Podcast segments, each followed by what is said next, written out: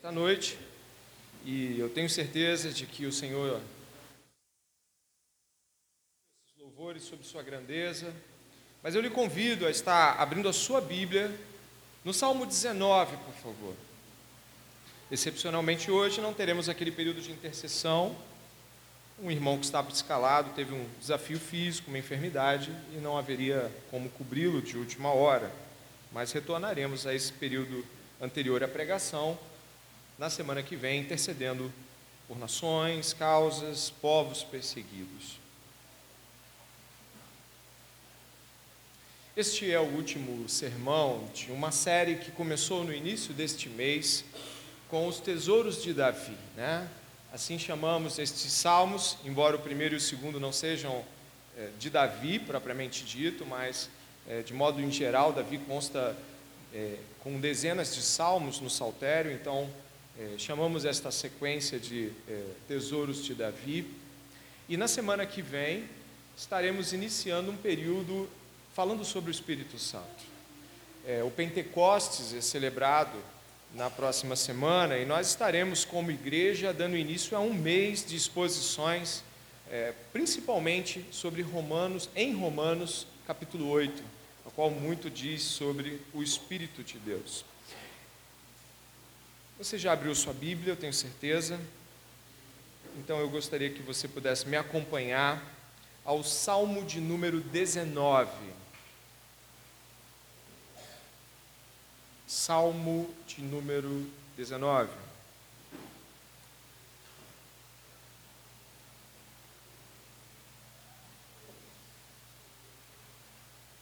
Amém? Acredito que todos já estejam com ele aberto. Salmo de número 19. Ao mestre de canto, Salmo de Davi. Os céus proclamam a glória de Deus e o firmamento anuncia as obras das suas mãos. Um dia discursa a outro dia, e uma noite revela conhecimento a outra noite. Não há linguagem, nem há palavras, e deles não se ouve nenhum som. No entanto, toda a terra se faz ouvir a sua voz e as suas palavras chegam até os confins do mundo. Aí pôs uma tenda para o sol, que é como um noivo que sai dos seus aposentos e se alegra como um herói a percorrer o seu caminho. Principia numa extremidade dos céus e até a outra vai o seu percurso, e nada pode se esconder do seu calor.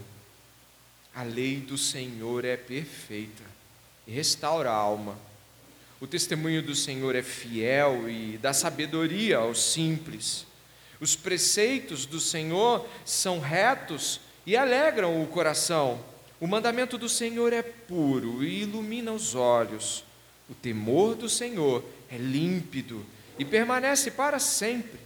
Os juízos do Senhor são verdadeiros e todos igualmente justos são mais desejáveis do que o ouro, mais do que muito ouro depurado, e são mais doces do que o mel e o destilar dos favos. Além disso, por ele se admoesta o teu servo, em os guardar a grande recompensa. Quem há que possa discernir as suas próprias faltas? Absolve-me das que me são ocultas.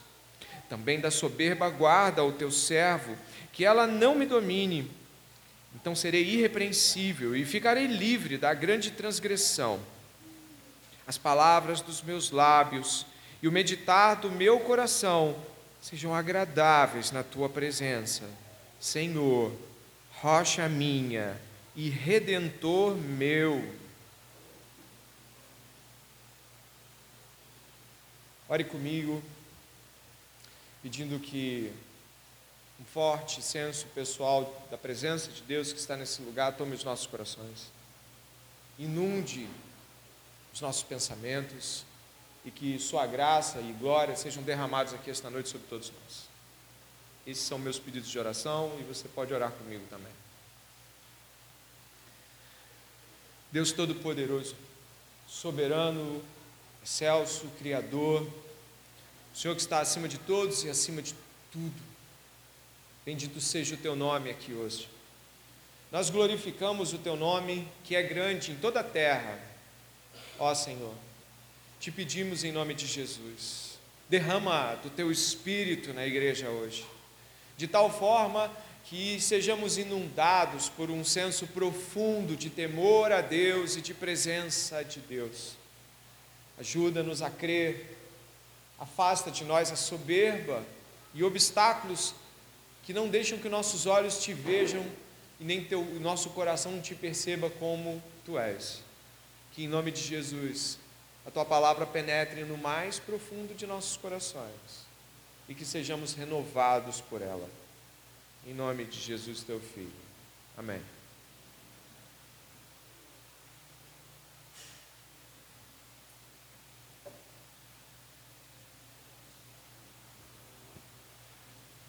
Inspiração. A palavra é inspiração. Você já deve ter ouvido essa palavra em aspectos artísticos. Acredito que já deva ter ouvido falar que poetas, pintores, escritores, músicos, artistas em geral usam essa expressão. Eles dizem que suas criações tiveram, é, dentre outras coisas importantes envolvidas, além de sua técnica, uma inspiração. É como se você imaginasse a inspiração como um puxar para dentro. Puxar o ar para dentro é inspirá-lo. Então, a inspiração para os artistas Funciona tal como o que eles tomam para dentro de si para que possam externalizar isso em uma bela arte, uma bela obra, em uma bela poesia, inspiração. Estamos diante hoje, neste que é o último salmo a ser abordado nesta sequência, estamos diante de um dos salmos mais bonitos da Escritura. Sem dúvida nenhuma, quando você estava lendo comigo, deve ter percebido como a escrita te eh, aproxima de um senso de contemplação e grandeza. Costumo restá-lo com as minhas filhas quando olhamos para o céu e vemos a natureza. Ele é belo, é um salmo muito bonito. E olha, ele nem foi escrito em nosso idioma. E aqueles que lidam minimamente com traduções, ou sabem o que é passar de um idioma para o outro, sabe que é, no idioma original fica muito mais bonito. As palavras são escolhidas de tal forma que os sons combinem com que, o que está sendo dito, enfim, até mesmo sendo escrito em hebraico e traduzido para português, ele é um salmo ainda muito bonito. A escrita permanece muito bela. O autor, como você vê, é Davi. É só você olhar no cabeçalho de cima. O rei Davi escreveu esse salmo e ele está inspirado. A Bíblia nos diz que a inspiração para toda a Escritura vem do próprio Deus. 1 Timóteo, capítulo 3, verso 16, diz que, diz que toda a Escritura é inspirada por Deus. Logo, nós já podemos entender que Davi respirou o ar da graça e, tomado pelo Espírito de Deus, escreveu esse salmo. Então, sobre a inspiração de Davi, nós precisamos começar pela grandiosa inspiração de Davi: o Espírito de Deus, a presença de Deus, a graça de Deus. Então, Davi respirou essa gloriosa graça e pôde escrever esse belo salmo. Mas existe outra inspiração aqui, ou se não outra, o modo como o Espírito Santo guiou Davi a se inspirar com aquilo que iria escrever. O Salmo 19, observe por favor, ele é um salmo que inicia a sua jornada aqui proclamando, através da criação, esta grandiosa expressão de Deus na revelação da natureza. Talvez você já tenha lido Gênesis capítulo 1 e deva ter percebido que as palavras escolhidas por Davi são as palavras do início de Gênesis. No princípio, Deus criou os céus e a terra. E depois em seguida vai falar sobre o firmamento, e depois sobre o sol, e depois sobre o dia, e Deus criou o dia, e Deus criou a noite. Repare o Salmo 19. Os céus proclamam a glória de Deus. Marque aí nos seus olhos, né, os céus. Em seguida o firmamento anuncia as obras de suas mãos. Na criação nós temos nos primeiros versos também a separação do firmamento. Aí se você olhar o verso 2, vai dizer que um dia discursa o outro dia E aí vai ver a separação entre dia e noite. Se você for até o verso 4, parte B, você vai encontrar o sol. E vai lembrar de quando Deus criou os luminares. Sabe o que você encontra aqui? De que Davi se inspirou. O Espírito Santo o tomou. Ele leu Gênesis capítulo 1. Ele olhou para o céu e ele escreveu o Salmo 19. A inspiração tripla de Davi aqui partia do Espírito Santo, apontando para as Escrituras e fazendo com que ele olhasse para a criação com um olhar renovado. A belíssima maneira como Deus inspirou Davi aqui nos mostra que o salmista estava extremamente intencional quando colocou essas letras escritas desta forma: os céus, o firmamento, o dia, a noite, o sol. Assim, o salmista louva os feitos de Deus, ele louva a Deus, ressaltando o modo como Deus criou todas as coisas. Mas não somente isso, quando nós olhamos para o que Davi está dizendo aqui, não sei se você também tem esta mesma dimensão pessoal na relação com as Escrituras. Você pensa nessas coisas. Os céus que proclamam a glória de Deus. Já olhou para os céus?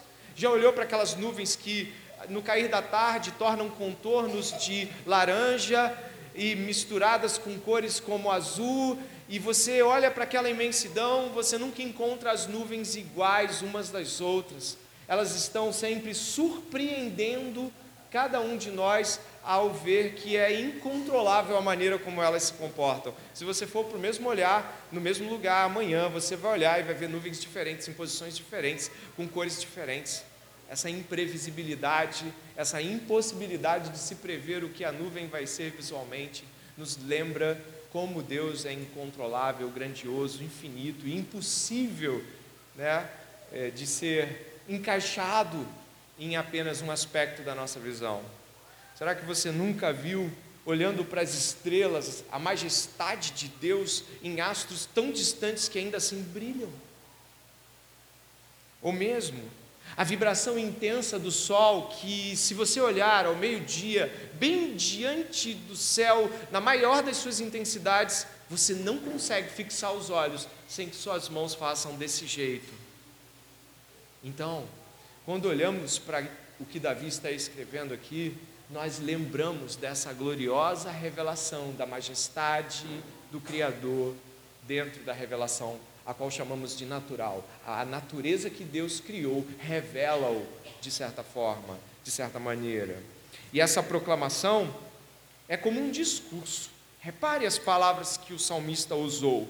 Verso 1, proclama. Verso 1 ainda anuncia. Verso 2, discursa. Verso 2b, revela.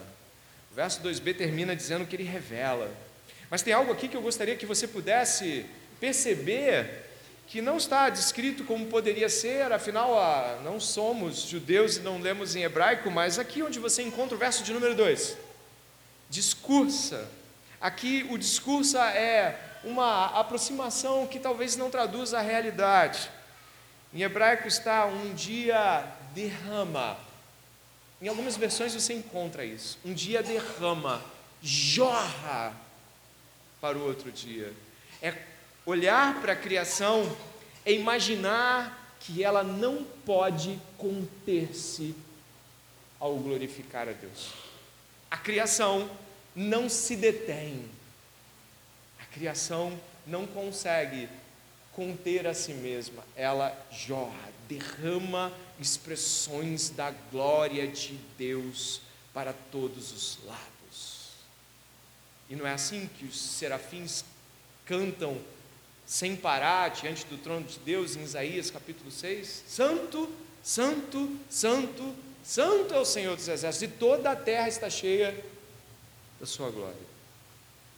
A gloriosa abertura deste salmo traz uma proclamação, né, um, um, um modo é, bem hebraico de compor as poesias, como você pode ver. Os céus proclamam a glória de Deus. Aí você tem o sujeito, verbo e objeto. Em seguida, o firmamento anuncia as obras de suas mãos, a mesma coisa. Um dia discursa o outro dia. Uma noite revela o conhecimento, a outra noite. Esse é um paralelismo onde há uma progressividade. E aí marco aqui a palavra revela. Verso 2, parte B, revela conhecimento. Existe determinado tipo de conhecimento no que a natureza que Deus criou traz para nós. Existe um modo de olhar para isso que Deus criou para a natureza e receber uma percepção de Deus. O mundo criado declara continuamente a glória de Deus, seu testemunho nunca se finda. Este derramar é como é, esta palavra derramar que eu disse aqui no verso 2 inicialmente, um dia derrama, um dia o jorra para o outro dia, como torrentes incontroláveis, nos mostra é, um aspecto de é, impossibilidade de que um dia deixe de fazer isso ao outro. Preste atenção. É como se não houvesse maneira de conter, deter esta grande revelação que um dia fará o outro, que a criação fará em termos de glorificar a Deus. Mas preste atenção agora. Nós temos um palco, o pregador batista John Piper diz que isto é um palco palco. Você imagina um palco onde ah, as pessoas estão se apresentando. Imagine um teatro. Talvez você já tenha ido ao teatro, saiba pelo menos o que é o teatro. As pessoas estão aqui fazendo funções, papéis. Existe um protagonista, um antagonista, existe um coadjuvante, existem cenários, coisas acontecendo em um palco, não? O palco, então, ele está trazendo uma mensagem em algum nível. Agora imagine se você assistisse a mesma peça todos os dias. Em algum momento você se levantaria, talvez, pegaria um copo d'água e diria assim à pessoa: Não, mas essa parte é muito legal. Você já você está vendo essa peça agora? Eu já vi ela 20 vezes. Eu já sei até as falas. Pois é. O pregador que citei, John Piper, diz que a raça humana pela queda, pela condição pecaminosa, ela assumiu uma postura de familiaridade desprezível.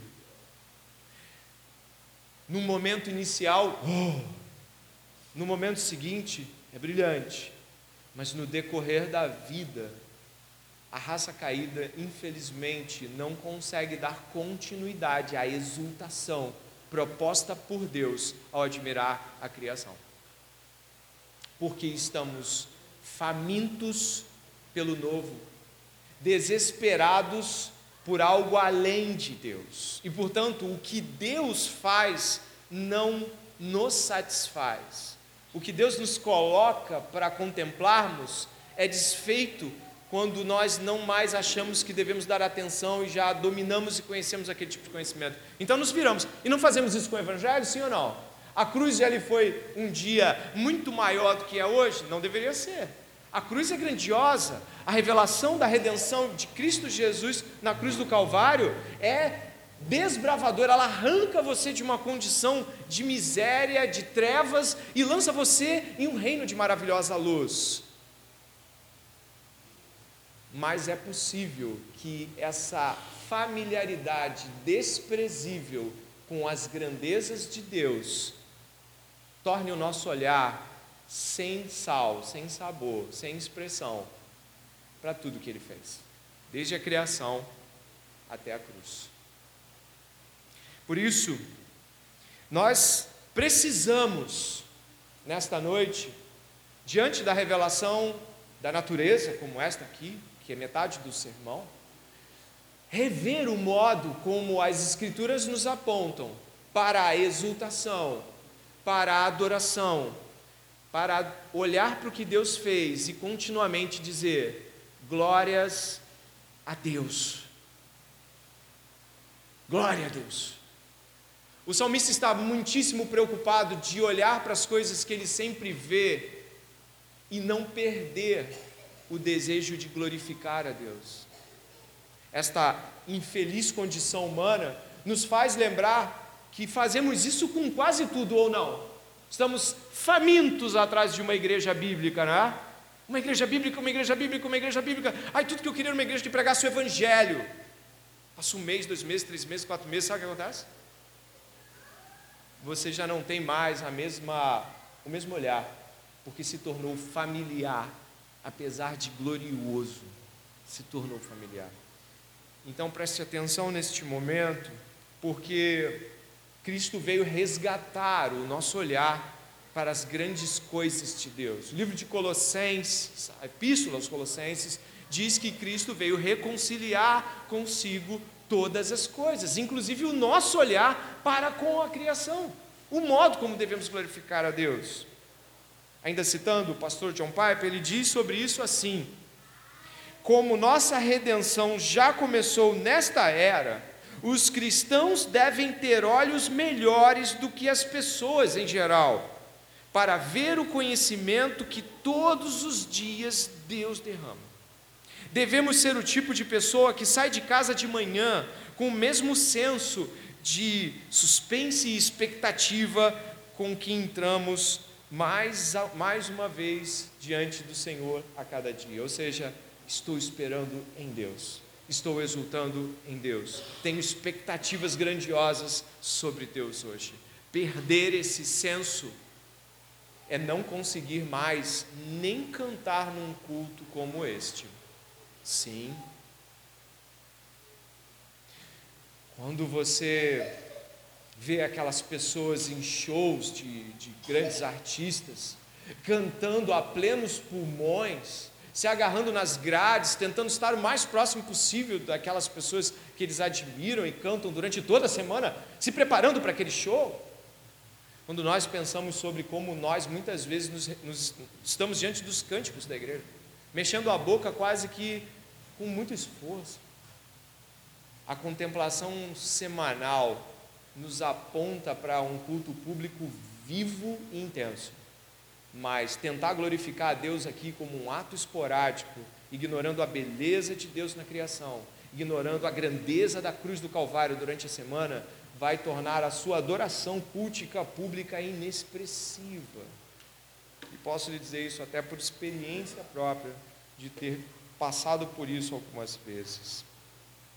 Mas será que Davi está falando só sobre como devemos reagir à revelação da natureza? Eu creio que não. Se você puder observar, vai ver que no final do verso 6, nós temos assim: principia numa extremidade dos céus e até a outra vai o seu percurso, e nada pode se esconder do seu calor. Ele está falando aqui, sabe de quê? Do sol, de que nada pode se esconder do sol. Né? Ele está dizendo que o sol vai raiando, passando por tudo, por todos, e vai cobrindo casas, montes, rios. O sol, não dá para conter o sol. Ele vai fazer o, tra o trabalho dele, ele vai, os seus raios vão penetrar todos os lugares. É isso que ele está dizendo aqui. E em seguida ele diz no verso 7: A lei do Senhor é perfeita e restaura a alma.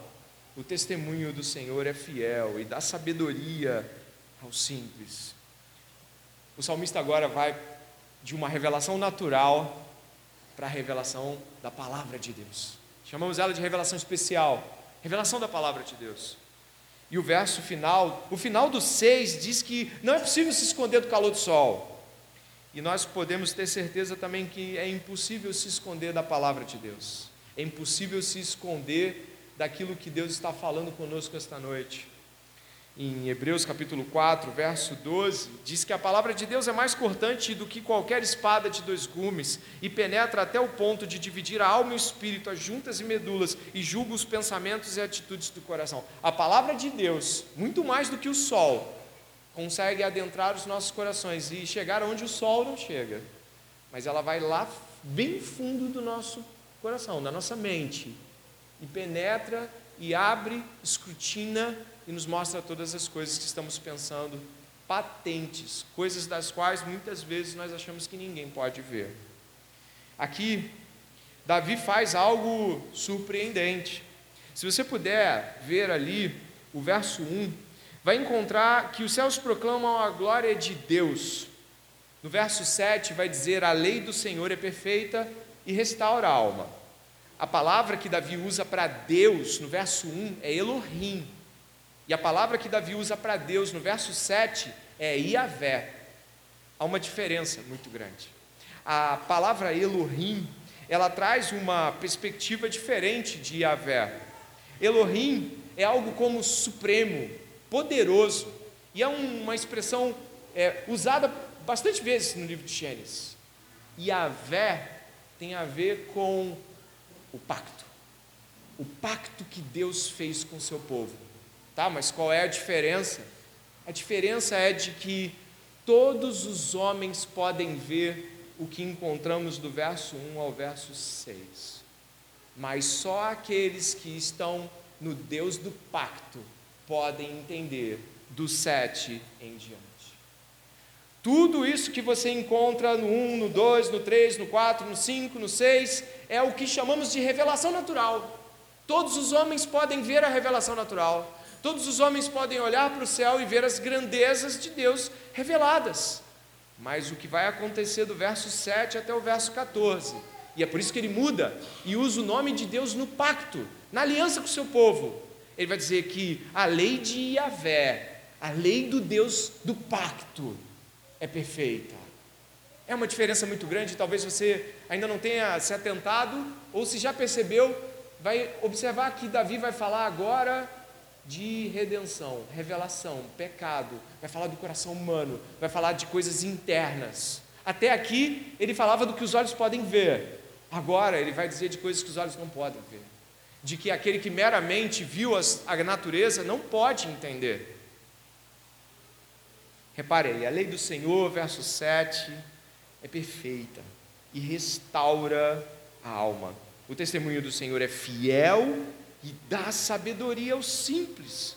Os preceitos do Senhor são retos e alegram o coração. O mandamento do Senhor é puro e ilumina os olhos. O temor do Senhor é límpido e permanece para sempre. Os juízos do Senhor são verdadeiros e todos igualmente justos são mais desejáveis do que o ouro, mais do que muito ouro depurado, e são mais doces do que o mel e o destilar dos favos. Além disso, por ele se admoesta o teu servo em os guardar a grande recompensa. As expressões que ele vai usar aqui para a lei de Deus são muitas. Repare, por favor. Ele vai usar no verso 7, lei, em seguida vai usar estatutos, depois é, testemunho, é, preceitos, mandamentos, ele vai usar uma série de, de, de aspectos, vai falar juízos, vai falar um monte de expressões para a lei do Senhor. É como se a palavra de Deus aqui ganhasse diversos aspectos para sua apreciação. A lei do Senhor, então, ela é tanto lei, ou seja, expressa o caráter moral, a natureza de Deus, como são estatutos, como são preceitos, ou seja, coisas das quais nós devemos responder, mandamentos, ela é também temor. Olha que, que coisa magnífica. A lei de Deus também pode ser substituída aqui, como Davi usou, por temor. Não é a mesma coisa, mas é como se Davi estivesse colocando para a gente que a lei de Deus e temor a Deus estão unidos. Aquele que tem a lei de Deus no pacto com Deus, teme a Deus. E ele vai mais além. O segundo ponto aqui que eu gostaria de, de, de mencionar é que Davi vai mencionar um monte de atributos de Deus que você não viu do 1 ao 6 porque não dava para ver. Só a palavra de Deus os revela como tal. Repare, perfeição no verso 7. Acompanhe na sua Bíblia. Perfeição no verso de número 7. Vai falar sobre Deus ser fidedigno, fidelidade, ainda no verso 7. Vai falar em seguida sobre a retidão de Deus no verso de número 8. Sobre Deus ser limpo, ser puro, no verso 8 também.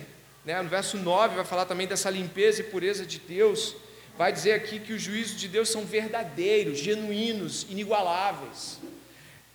Davi está falando da lei de Deus com uma série de atributos sobre quem Deus é. E por fim, vai dizer que o resultado disso é grandioso também. Repare mais uma vez, no verso 7 vai dizer que esta lei perfeita restaura a alma, que o testemunho é fiel e dá sabedoria aos simples. Vai dizer que os preceitos do Senhor são retos e alegram o coração Eu poderia seguir e você via, veria a mesma coisa, de que a lei do Senhor tem um resultado. Ela é observada e, como diz no verso de número uh, ah, 11, ela é guardada e ela tem um resultado: restauração de alma, iluminação, percepção mais clara das coisas de Deus. E nada disso é dito do 1 ao 6, porque a natureza não foi posta para revelar estas coisas de Deus. A lei do Senhor, então, para Davi, tem esse aspecto grandioso. Repare o verso de número uh, ah, 7, por favor. Eu vou ressaltar que o verso de número 7 tem uma enorme ligação com Jesus Cristo. Mateus capítulo 11, eu pedi que o meu irmão coloque ali, Mateus capítulo 11, do verso 25 ao 30, vão trazer para a gente uma enorme proximidade com o verso 7 deste salmo. Dê uma olhada, por favor. Naquele tempo, respondendo, Jesus disse: Graças te dou, ó Pai, Senhor do céu e da terra, que ocultaste estas coisas aos sábios e entendidos e as revelastes aos pequeninos, né, aos simples. Sim, ó Pai, porque assim te aprove. Todas as coisas me foram entregues por meu Pai. E ninguém conhece o filho senão o Pai, e ninguém conhece o Pai senão o filho, e aquele a quem o filho quiser revelar. Vinde a mim, todos os que estáis cansados e oprimidos, e eu vos aliviarei. Tomai sobre vós o meu jugo e aprendei de mim, que sou manso e humilde de coração, e encontrareis descanso para as vossas almas, porque o meu jugo é suave e o meu fardo é leve. Repare o verso 7 do Salmo. A lei do Senhor restaura a alma. Olha Jesus falando aqui sobre o descanso das almas nele, que é o Verbo encarnado, que é a palavra encarnada. O verso 7 também fala de que o testemunho do Senhor dá sabedoria aos simples. Olha a exultação de Jesus ali no começo, mais um pouquinho para trás, Alain. No começo, onde ele diz assim: Ó oh, Deus, obrigado, porque o Senhor mostrou isso para os pequeninos, para os simples, para aqueles que que para o mundo são ignorantes das coisas que o mundo valoriza. Logo, o que nós temos aqui no verso 7 nos remete a Jesus, que nos chama para ser o descanso de nossas almas, que nos chama, nos chama para ser a restauração das nossas almas. Nunca devemos tratar Jesus como um conceito, uma ideia, uma série de questões sobre uma teoria religiosa. Jesus é uma pessoa você, quando chama uma pessoa e diz assim: me ajude a pegar essa cadeira, por favor. Ou então, pode me mostrar onde fica o banheiro aqui do prédio? Ou então, quando você passa uma mensagem e você vê uma pessoa respondendo do outro lado do WhatsApp, sabe essas coisas que estão acontecendo? Tem a ver com o fato de que uma pessoa está do outro lado. Você e eu reclamamos muitas vezes quando é, esses números dão às vezes secretárias eletrônicas ou números de WhatsApp em que você é respondido com oi artificial ou sons que você não conhece. Não tem uma pessoa ali. Você nem sabe se a pessoa de fato é, sabe do, do, seu problema. Você só está jogando números ali. Ele vai te pedir número um, número dois, número três. Esse não é Jesus. Deixa eu te falar quem é Jesus. Ele é alguém que, se esta noite você se aproximar dele e dizer: Senhor, quero descanso na tua lei. Ó oh, Jesus, refrigera minha alma ele vai dizer: venha. Você compreende isso? Jesus vai dizer: venha a mim, beba, sacie-se. Não é uma ideia conceito, não são 60 pessoas falando com a parede. Não são 60 pessoas recitando trechos de um livro antigo. Existe de verdade, Deus é real. Fale com Ele, clame a Ele, mostre a Ele sua dificuldade, Peça a Deus neste momento ajuda. Fale. Peça a restauração. Diga que as coisas estão pesadas e difíceis. E peça que a sua alma, assim como o salmo diz, seja revigorada na palavra de Deus essa noite. Não cerre teus lábios. Comece a falar com Deus. No meio da pregação, Senhor, eu estou aqui, as coisas não estão fáceis. Senhor, eu não, eu não tenho força para continuar a segunda, não está dando. Ah, Senhor, alivia minha alma. É preciso falar com Jesus. É preciso. Ao olhar em seguida, eu gostaria de que você pudesse perceber o verso de número 9. Olha o que diz. O temor do Senhor é límpido e permanece para sempre. Os juízos do Senhor são verdadeiros e todos igualmente justos. Uma das coisas que a lei de Deus traz ao nosso coração quando nos aproximamos de Deus genuinamente, quando nos aproximamos de Deus com o coração aberto, quando nos aproximamos de Deus de modo correto, querendo ouvir a Deus, ouvir Sua palavra, é de que isso nos traz temor. Temor é o medo reverente necessário para estar diante deste Deus grandioso. Muitos podem temer que seus chefes venham fazer a fiscalização do seu trabalho. Hoje o chefe vai vir. Vamos fazer tudo direito, vamos arrumar a mesa. Hoje vai vir aquele chefe que ele, ele, se ele fizer assim, ele pode me tirar dessa empresa, ele nem precisa de muitos esforços. Ele faz assim, eu saio da empresa. Ele vem, coloca as coisas no lugar.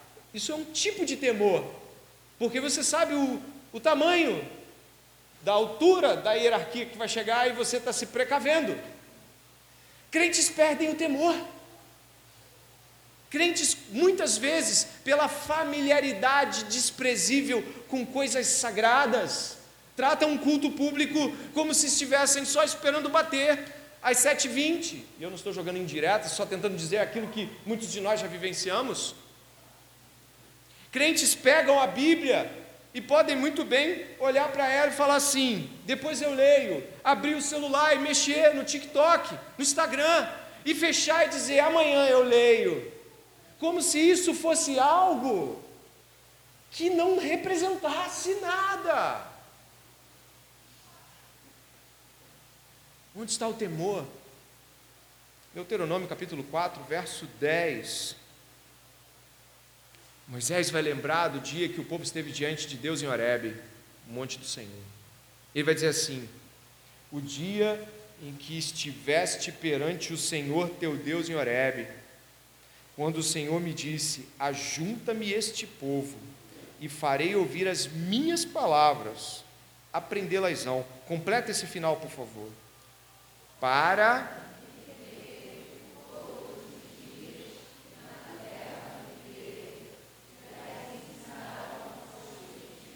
Olha, a lei de Deus, a palavra de Deus, deve nos fazer crescer em temor a Deus. É um medo respeitoso, reverente e real diante de um Deus glorioso e grandioso maior do que todos os chefes que você já teve, os grandes reis da terra, ou qualquer tipo de poder que o homem jamais encontrou. Deus não é como estes. É maior, é grande. Creio que foi Albert Einstein que certa vez disse sobre o fato de que quando via os pregadores de Bíblia do seu tempo, dizendo de que Deus era o criador do cosmos, do universo, este grande físico e também um grande apreciador e observador astronômico, ele olhava para os astros e media muitas coisas em relação a isso, ele dizia assim: não é possível que o Deus desses pregadores é o Deus que eu vejo que criou todas as coisas que eu estou olhando para cima. Sabe o que quer dizer? Nós perdemos de vista o tamanho dele, a grandeza dele, e por isso, muitas e muitas vezes, desprezamos o sagrado, desprezamos as Escrituras, como talvez agora, nesse momento, poderíamos estar fazendo. Quando ouvindo estas coisas, não trazemos elas para dentro e refletimos sobre como temos lidado com o que Deus nos deu.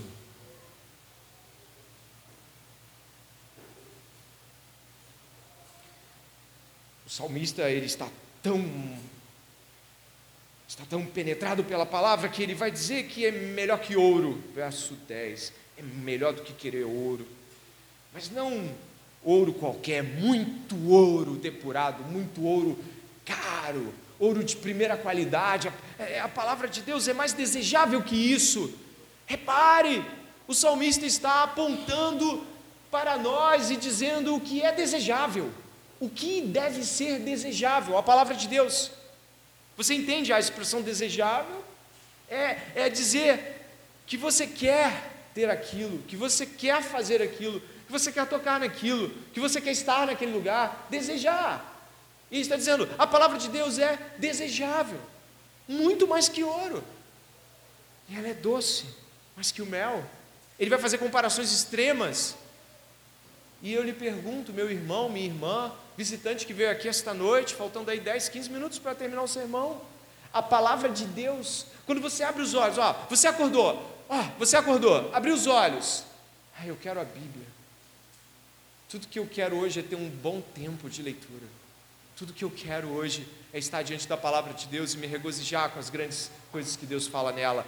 Desejável o que ao abrir do dia é desejável a você, meu irmão e minha irmã.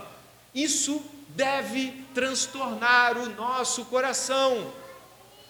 O Espírito de Deus deve estar nos inquietando para percebermos que nossos desejos não serem estes e expõem nossos ídolos.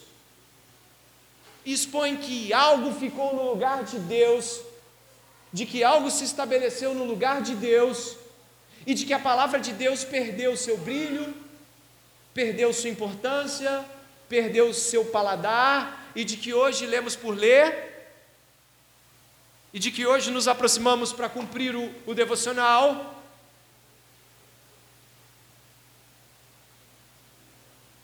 Mas você vai dizer, mas é Davi, um homem como nós.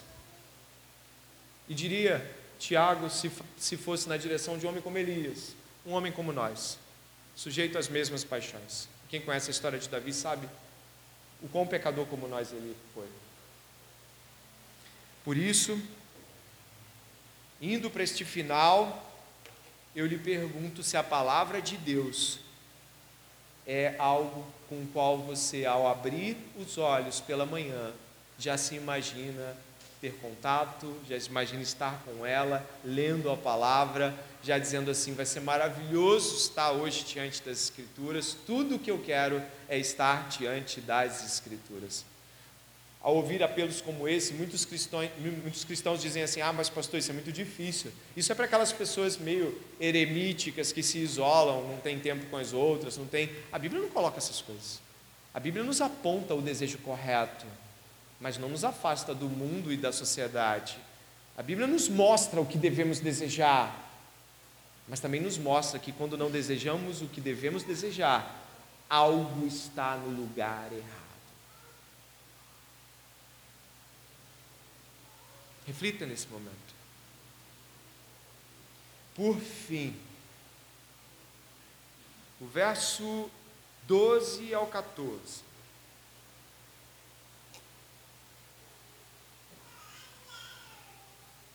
Qual é a resposta à revelação da natureza que Deus faz de si mesmo? Qual é a resposta à revelação das Escrituras que Deus faz de si mesmo?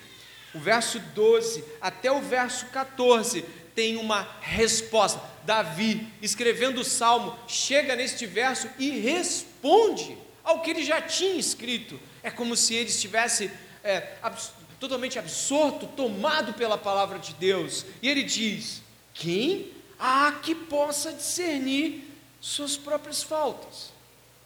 Absolve-me das que me são ocultas. Também da soberba guarda o teu servo, que ela não me domine. Então serei irrepreensível e ficarei livre da grande transgressão.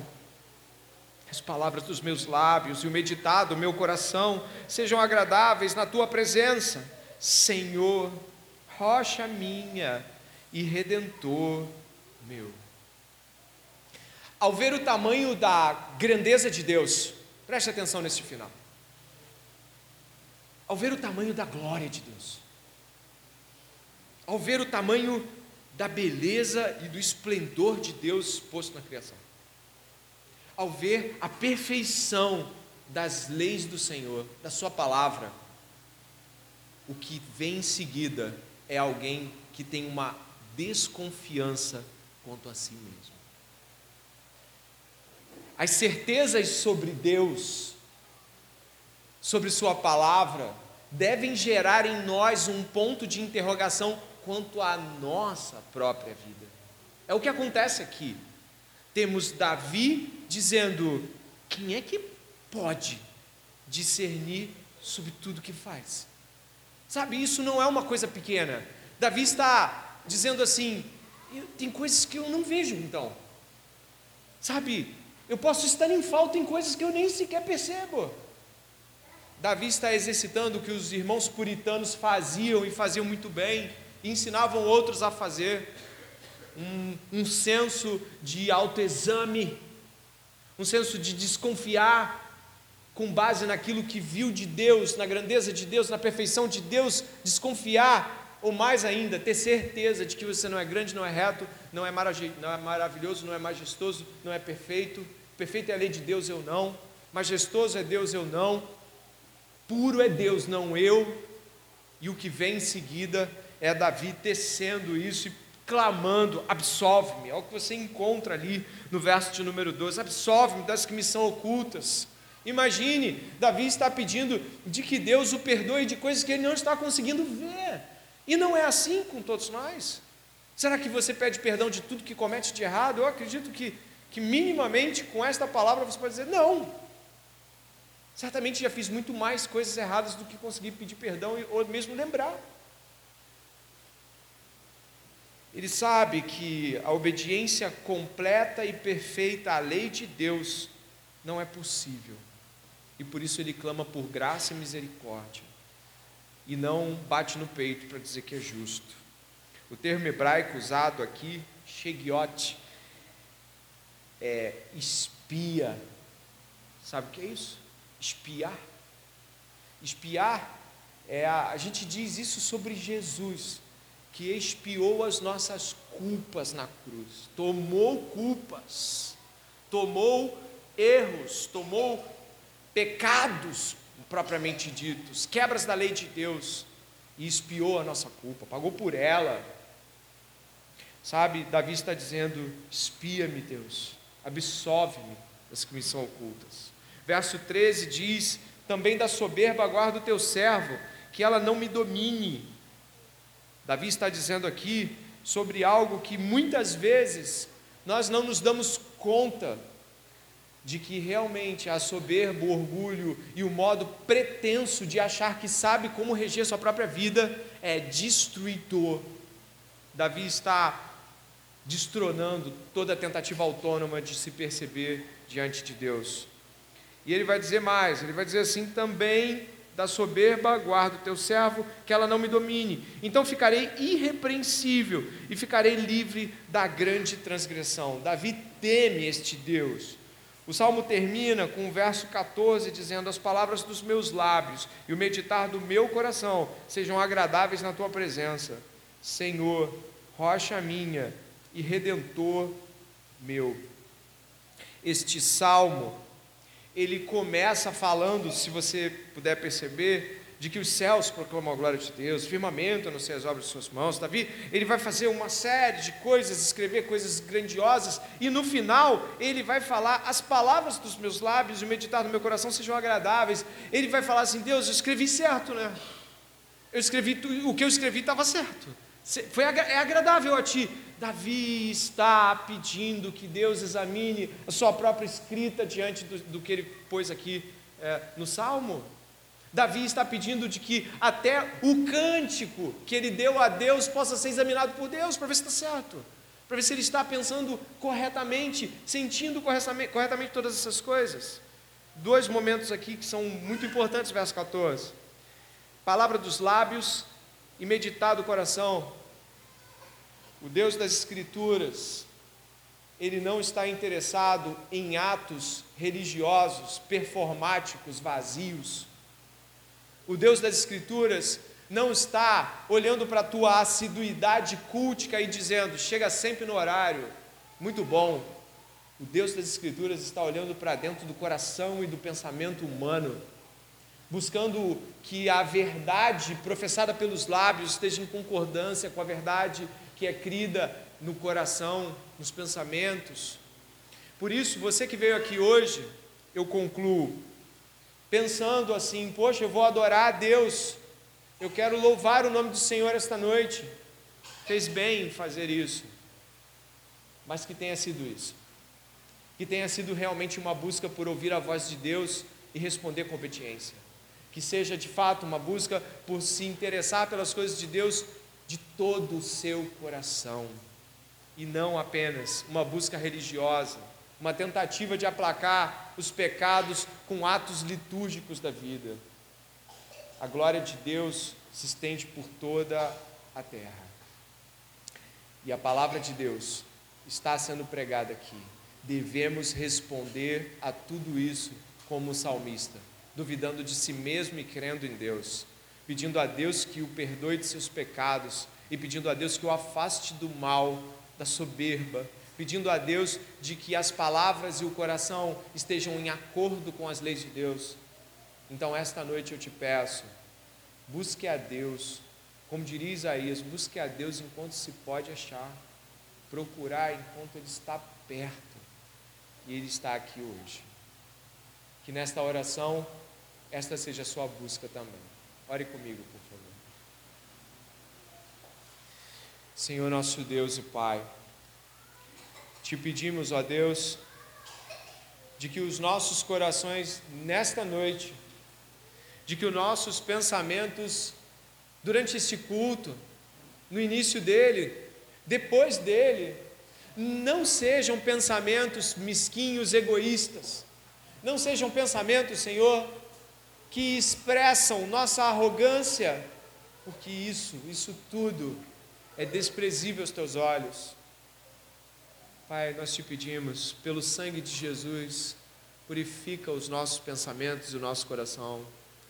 Nos inquieta com o fato de que deveríamos desejar a palavra de Deus e talvez não estejamos desejando.